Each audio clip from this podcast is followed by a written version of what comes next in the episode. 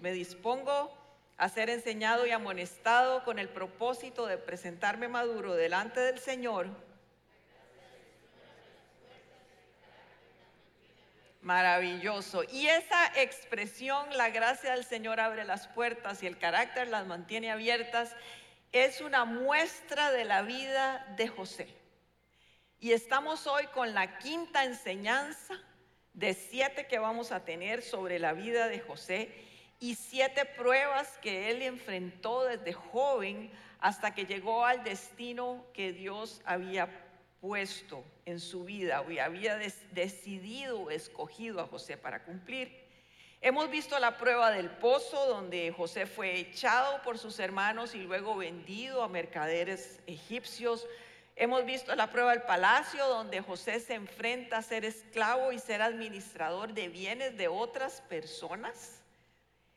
Hemos visto la prueba de la pureza donde José a pesar de la dificultad, de la soledad, él fue probado y pudo pasar su tentación sexual a pesar de todo y ser fiel a sus principios, a sus convicciones, a pesar de que nadie le estaba viendo.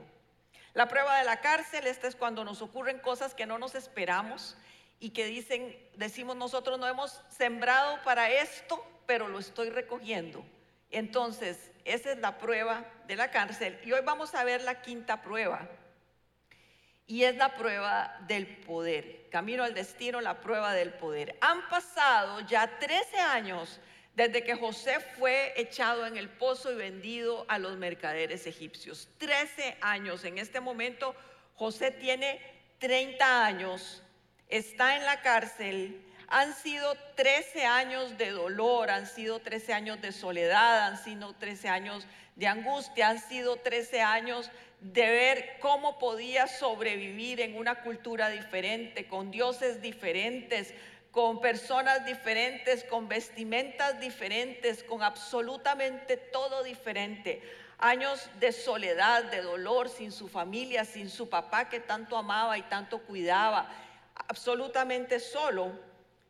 Y dice la palabra de Dios que en cada una de esas etapas de dificultad y soledad, la buena mano de Dios estaba con José. Y si uno lee la historia de José, uno dice, ¿cómo puede decir que la buena mano de Dios estuvo con él si estuvo pasando por tanta tribulación? Y hago este comentario porque yo me lo he preguntado, qué duro para José vivir todas esas situaciones que vivía sin saber si Dios estaba con él, porque usted lee y la buena mano de Dios estaba con él, pero él no podría decir la buena mano de Dios está conmigo, ¿verdad? Y es que nosotros los humanos creemos y pensamos que la mano de Dios está con nosotros única y exclusivamente en los tiempos de bonanza. En los tiempos de, buenos, buenos momentos, en tiempos de alegría, en tiempos de paz, en tiempos de provisión, en tiempos de abundancia. Creemos y pensamos que la mano de Dios solo está con nosotros en ese momento y es un error y es una arma poderosísima que el enemigo usa en contra de nosotros, en contra de nuestra fe, en contra de nuestras creencias, en contra de todo lo que nosotros pensamos de Dios, porque a ver, en el mundo tendremos aflicción. Y entonces si nosotros pensamos que solo Dios está con nosotros en los buenos tiempos, en los malos tiempos, ¿qué?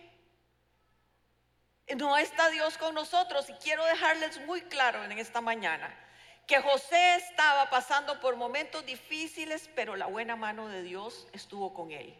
Que usted puede estar pasando por momentos difíciles y dígale, la buena mano de Dios está conmigo. Levántese todos los días diciendo, la buena mano de Dios está conmigo. A pesar de lo que usted vea, a pesar de lo que usted sienta, a pesar de lo que usted concluya de su vida, tiene que decir, la buena mano de Dios está conmigo, porque el Señor ha prometido estar con usted todos los días. Cada día que se levante, levántese con la seguridad de que pase lo que pase, viva lo que viva, sienta lo que sienta, Dios está con usted. Esa es la primera arma que usted tiene que tener en su vida para derrotar al enemigo, porque el enemigo pone esos sentimientos de que Dios me abandonó para aprovecharse, para aprovecharse de, su fe y quitar su fe para sembrar duda, desesperanza y tristeza. José empieza una nueva etapa en este momento. José empieza una nueva etapa, pero aún en esa nueva etapa hay pruebas. José empieza nueva etapa donde él va a pasar de, de esclavo, de preso, a segundo en el, en, el, en el palacio de Faraón. José está llegando a su destino, está casi llegando a su destino. Pero ahora las pruebas que él va a tener van a ser pruebas totalmente diferentes.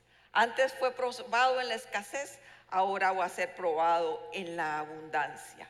Y cada una de esas pruebas, en el momento en que nosotros estemos y en el momento que José esté, son para formar un carácter, una convicción ya él había demostrado que en la escasez había sido fiel. Ahora Dios quería ver si en la abundancia iba a ser fiel también. Tenemos que cambiar nuestra manera de pensar de que Dios primero solo está con nosotros en los tiempos de abundancia, pero también que en la prueba Dios está glorificando tenemos que cambiarnos de pensar que cuando estamos en pruebas es porque Dios quiere mal para nosotros. La visión de Dios en medio de la prueba es que seamos madurados, que seamos transformados, que seamos edificados para llegar, llevarnos al lugar donde Él quiere ponernos. Vamos a la historia. José eh, lo hizo todo bien en la cárcel, interpretó el sueño del copero y del panadero, que lo leímos la semana pasada, y le pide al copero del rey que se acuerde de él cuando llegue a Faraón. Génesis 41 dice, dos años más tarde, dos años más tarde de que, de que José interpretó el sueño de el copero, el faraón tuvo un sueño, estaba de pie junto al río Nilo, cuando de pronto del río salieron siete vacas hermosas y gordas que se pusieron a pastar entre los juncos. Detrás de ellas salieron otras siete vacas feas y flacas que se pararon a la orilla del Nilo junto a las primeras. Y las vacas feas y flacas se comieron a las vacas hermosas y gordas. En ese momento el faraón se despertó, pero volvió a dormirse y tuvo otro sueño. Siete espigas de trigo, grandes y hermosas, crecían de, un solo tallo. Tras ellas brotaron otras siete espigas, delgadas y quemadas por el viento solano. Y las siete espigas delgadas se comieron a las siete espigas hermosas, grandes y hermosas. En eso el faraón se despertó y se dio cuenta de que era solo un sueño. Ante este sueño, el faraón llama a todos los sabios de Egipto para que le interpreten el sueño, pero ninguno logra interpretárselo. En ese momento, el copero se acuerda de José y le dice, yo tenía en la cárcel un amigo que tuve un sueño y fue el que me lo interpretó y se cumplió todo lo que está pasando hoy. ¿Ok? Y entonces viene, viene eh, el faraón y dice en 41, 14, Génesis, el faraón mandó a llamar a José y enseguida lo sacaron de la cárcel. Luego de afeitarse y, poner, y cambiarse de ropa, José se presentó ante el faraón, quien le dijo, tuve un sueño que nadie ha podido interpretar, pero me he enterado de que cuando tú oyes un sueño, eres capaz de interpretarlo. No soy yo quien puede hacerlo, respondió José, sino que es Dios quien le dará al faraón una respuesta favorable. Observen la respuesta de José al faraón. El faraón le dice, supe que tú eras capaz, tú, tú eras capaz de interpretar un sueño. La respuesta de José es, no soy yo. el que tiene la capacidad de interpretar el sueño. Ni siquiera dice, porque él dice, sino que es Dios quien le dará a Faraón. Ni siquiera dice, es Dios que me dará la respuesta a mí para yo dársela a usted. Dice, él se sale de la ecuación totalmente y dice, yo no soy, yo no soy el que tengo la capacidad de interpretar el sueño. Dios le revelará a usted.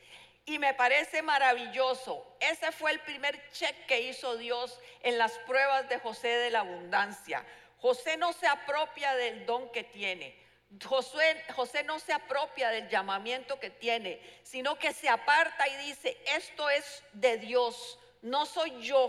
José perfectamente pudo haberse vendido ante Faraón. Él estaba en la cárcel. Pudo haber dicho, yo voy donde Faraón, le interpreto el sueño, pero es que yo tengo que hacer algo para salir de la cárcel. Él no pensó que iba a salir de la cárcel, él solamente llegó a hacer lo que Dios lo había llamado a hacer, ejercer su don. ¿Y cuántas veces pasamos nosotros por una situación así, donde tenemos dones, donde tenemos llamamientos, donde tenemos eh, capacidades intelectuales, posiciones, y nos apropiamos de lo que tenemos cuando todo lo que tenemos es de Dios?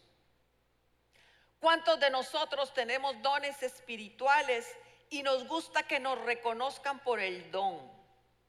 Perdón si le caigo pesada y gorda a alguien, como las vacas. Pero es que es cierto. Es cierto, nosotros los cristianos muchas veces nos enorgullecemos de los dones que tenemos cuando no son nuestros. Y entonces eh, tenemos el don de sanidades y donde quiera que haya algo, uno dice, necesitan a alguien que ore por sanidad, yo tengo el don. Mijito, mijita, usted lo podrá tener, pero si el Señor no lo quiere usar en ese momento, no lo va a usar, porque el don es de Dios. Nos gusta ser reconocidos porque oramos bonito. Vean, y me da tristeza decirlo, cuando oramos aquí adelante en los tiempos de ayuno, la gente busca personas que oran bonito o que se conocen porque tienen dones o son conocidos porque son consejeros, etcétera, o predicadores o lo que sea. El Señor usa al que quiere y cuando quiere. Usted se puede parar frente a un niño de nueve años y que el niño ore por usted y su milagro pasa. Porque no no depende de nosotros, depende del que tiene el poder y la autoridad. Y entonces en este momento José está diciendo, ese don no es mío, ni me lo, ni me lo, ni me lo mencione, yo quiero darle la gloria y la honra al Señor. Y empezamos a querer ser conocidos por lo que hacemos y no queremos ser conocidos por nuestra dependencia de Dios. Preferimos ser reconocidos por lo que hacemos ante los hombres y que los hombres puedan ver que lo que estamos haciendo delante de Dios. Y José se sale de la ecuación y dice, no soy yo, es Dios mismo el que le va a dar a usted la interpretación. Nos salimos muy fácilmente de lo que el Señor tiene, vean. La primera vez que a mí me tocó enseñar en esta iglesia fue cuando Alejandro empezó a estar enfermo. Y creo que a todos los predicadores en algún momento les pasa. Cuando lo hacemos por primera vez, yo pasé semanas de semanas de semanas orando y orando y orando y pidiéndole la presencia al Señor. Y yo quería subirme aquí rodeada de ángeles y que el Espíritu Santo como una paloma se depositara encima mío, porque no quería equivocarme y creo que a todos nos pasa. Y conforme uno va desarrollando el don, sea cual sea el don, uno va creyendo que puede hacerlo solo. El otro día le dije a una persona que, sirve al Señor y que hace las cosas bien, le dije, el Señor me dijo que te dijera que el talento no es suficiente. Nada hacemos teniendo un don, nada hacemos teniendo un talento, nada hacemos teniendo una capacidad si ese don, ese talento y esa capacidad no están bajo la voluntad de Dios, bajo la dirección de Dios, bajo la cobertura del Señor. ¿Y cuántas veces el Señor nos ha llamado a hacer algo y vamos con temor? Pero conforme vemos que la mano de Dios está con nosotros, creemos que podemos decirle, suave un toque, ¿ok? Ahora me toca a mí. Ahora yo voy con mis fuerzas. Ahora ya, ya aprendí, Señor, ya yo aprendí. Ya yo aprendí, aquí voy. Y el Señor le dijo, meta la pata. Meta la pata. La actitud de José era una actitud medular a la hora de empezar la prueba del poder.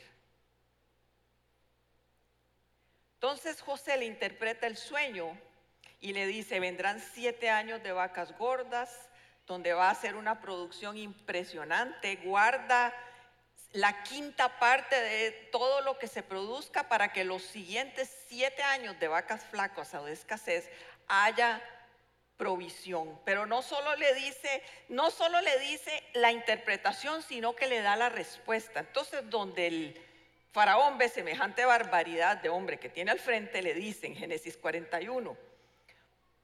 Luego le dijo a José, puesto que Dios te ha revelado todo esto, no hay nadie más competente y sabio que tú. Vea que ya el faraón estaba reconociendo que era Dios. Con una simple expresión, ya el faraón le estaba diciendo, puesto que Dios te ha revelado, claro, puesto que Dios le reveló, Dios está con este hombre porque le está poniendo hasta la solución del problema. Quedarás a cargo el 40 de mi palacio y todo mi pueblo cumplirá tus órdenes. Solo yo tendré más autoridad que tú porque soy el rey.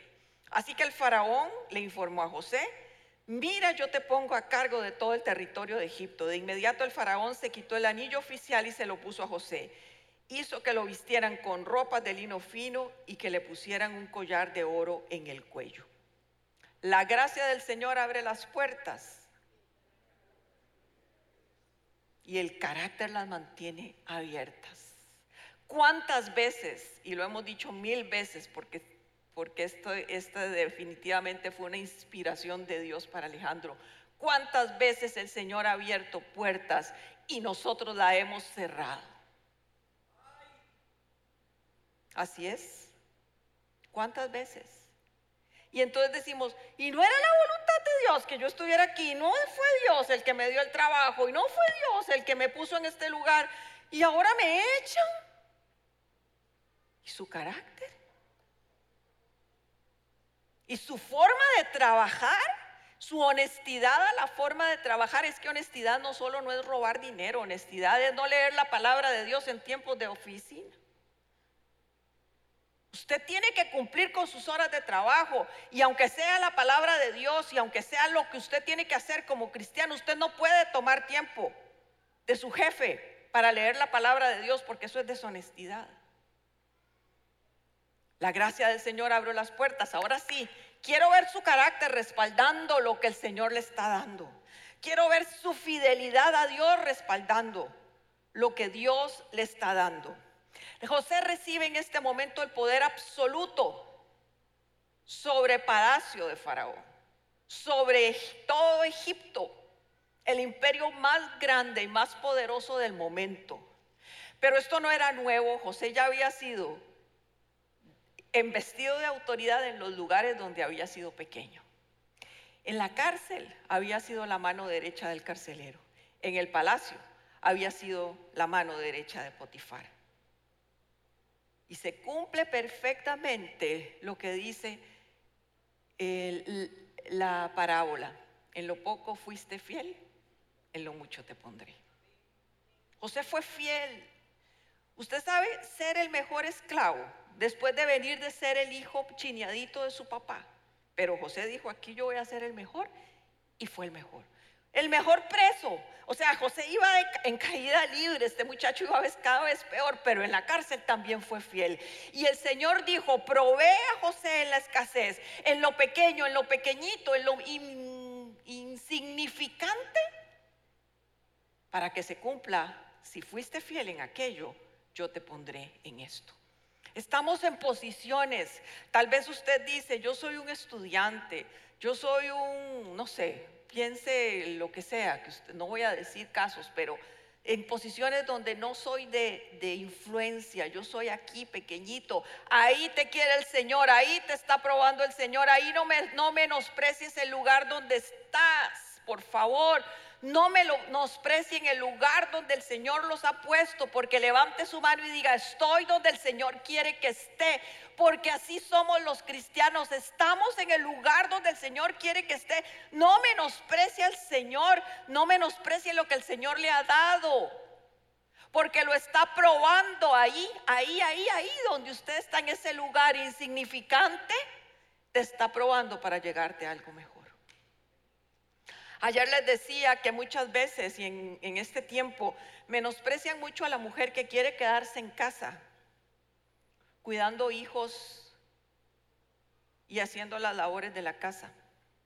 Y yo les puedo decir que ese fue mi mejor capacitación, mi mejor tiempo. Yo decidí no trabajar para estar con Adrián y Moti cuando nacieron.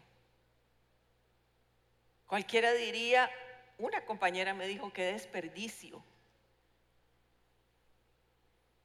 compañera de la universidad, me dijo, qué desperdicio decidir quedarse en casa, en lo pequeño, donde nadie me veía, donde nadie sabía lo que yo estaba haciendo, yo estaba siendo fiel para que el Señor levantara la vida de mis hijos, para que cuidara la vida de mis hijos, para yo estar atenta a las necesidades no menosprecie donde está. Y si usted está sin trabajo, dígale, Señor, estoy sin trabajo, pero sé que en esta escasez y en esta necesidad tú me vas a proveer.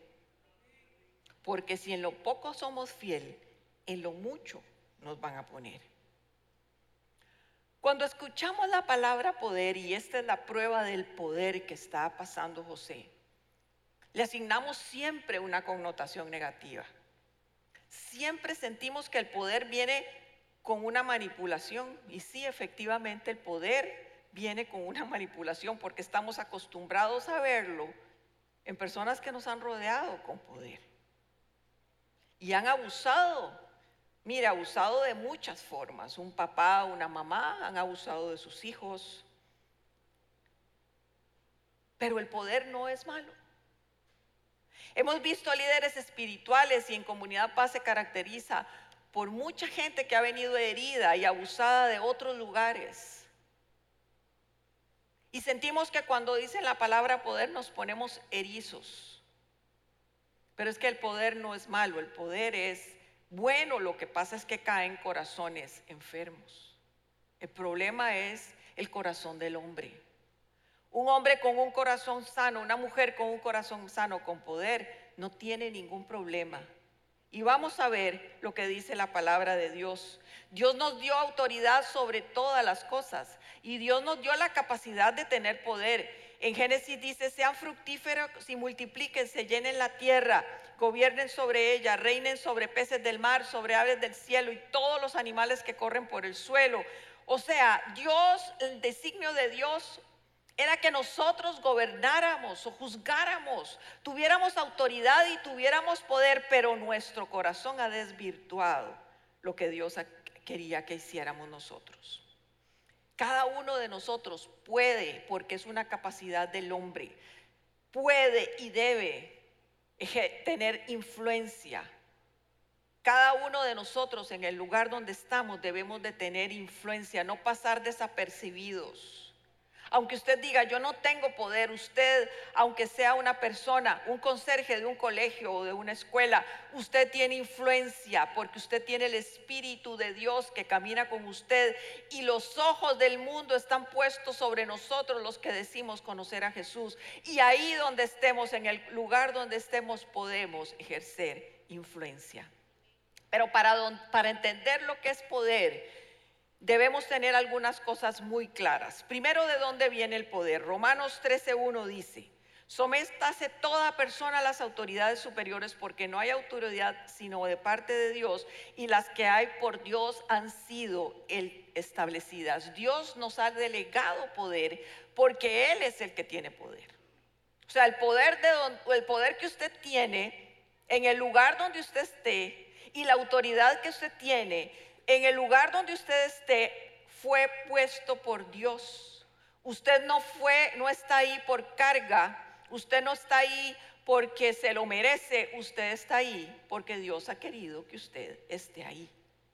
Y usted tiene todas las cosas que tiene porque el Señor ha querido y no son suyas, son de Él. Cada uno lo que tiene es dado por Dios, no ganado por nosotros mismos. Y es que ahí es donde empiezan a pensar, empezamos a cambiar nuestra manera de pensar. Porque el mundo nos dice, todo lo que usted ha hecho es suyo, su esfuerzo. Sí, gracias a Dios por sus esfuerzos y gracias a Dios por todas las quemadas de pestaña que se dieron en la universidad y por todas las levantadas de madrugada a hacer lo que tiene que hacer en casa o preparar loncheras. Gracias a Dios por eso. Pero usted tiene lo que tiene, siempre debe reconocer que el Señor se lo dio. Otra cosa que debemos de tener muy claro y es hermosísimo, ¿por qué queremos tener poder? Yo creo que todo el mundo quiere tener poder. Todo el mundo quiere tener influencia. Todo el mundo quiere decir, aquí voy yo, ¿verdad? El de la no sé qué. Y nos bajamos del carrillo y sacamos el llavero del carro de no sé cuántos miles de dólares, porque queremos tener poder y que se nos reconozca por eso. Pero vean lo que dice la palabra de Dios, ¿para qué tenemos poder? Segunda de Corintios 13, 10 dice, por eso les escribo todo esto en mi ausencia, dice Pablo, para que cuando vaya no tenga que ser severo en el uso de mi autoridad, para la cual el Señor me ha dado, la cual el Señor me ha dado para edificación y no para destrucción. Quiere decir que el poder que el Señor le da a usted es poder para hacer algo.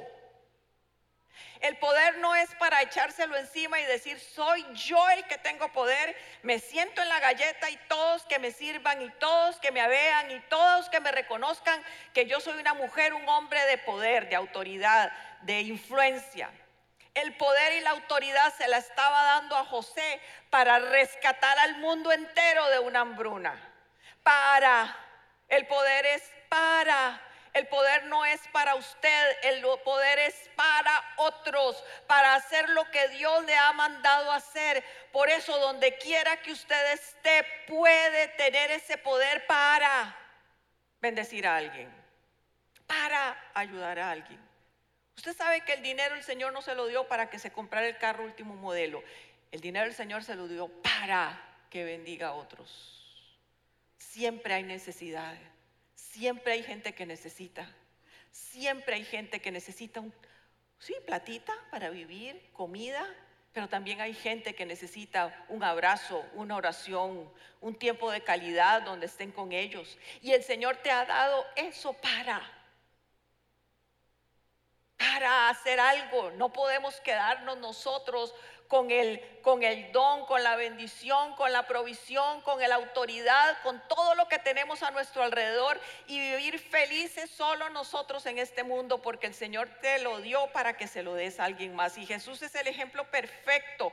¿Quién es el que tenía toda la autoridad? ¿Quién es el que tiene todo el poder? Sí es Jesús. Y dice, yo vine no para ser servido, sino para servir. Así que vayamos pensando qué podría yo hacer en el lugar donde estoy para ejercer el poder de manera correcta.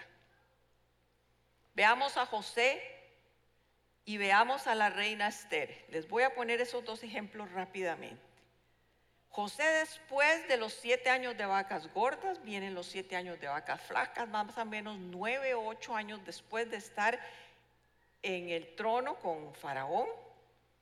Se presentan sus hermanos y él los reconoce. Bueno, esa es la historia, la última, que es una belleza, que es una belleza de enseñanza. Y le dice, cuando él se presenta entre ellos, y le dice, pero ahora, por favor, no se aflijan más, ni se reprochen de haberme vendido pues en realidad fue Dios quien me mandó delante de ustedes para salvar vidas.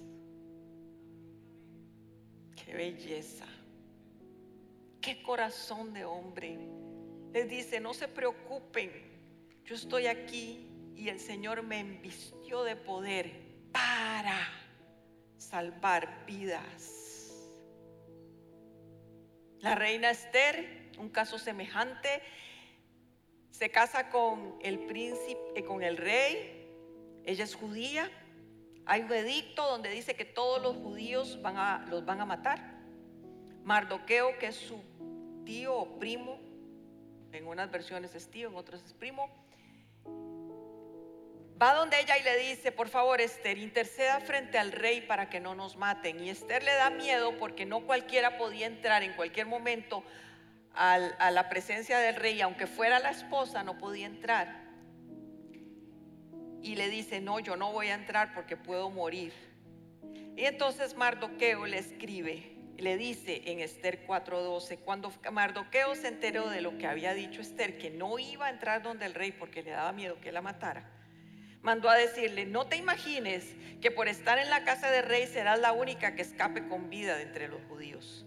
Si ahora te quedas absolutamente callada, de otra parte vendrá el alivio y la liberación para los judíos.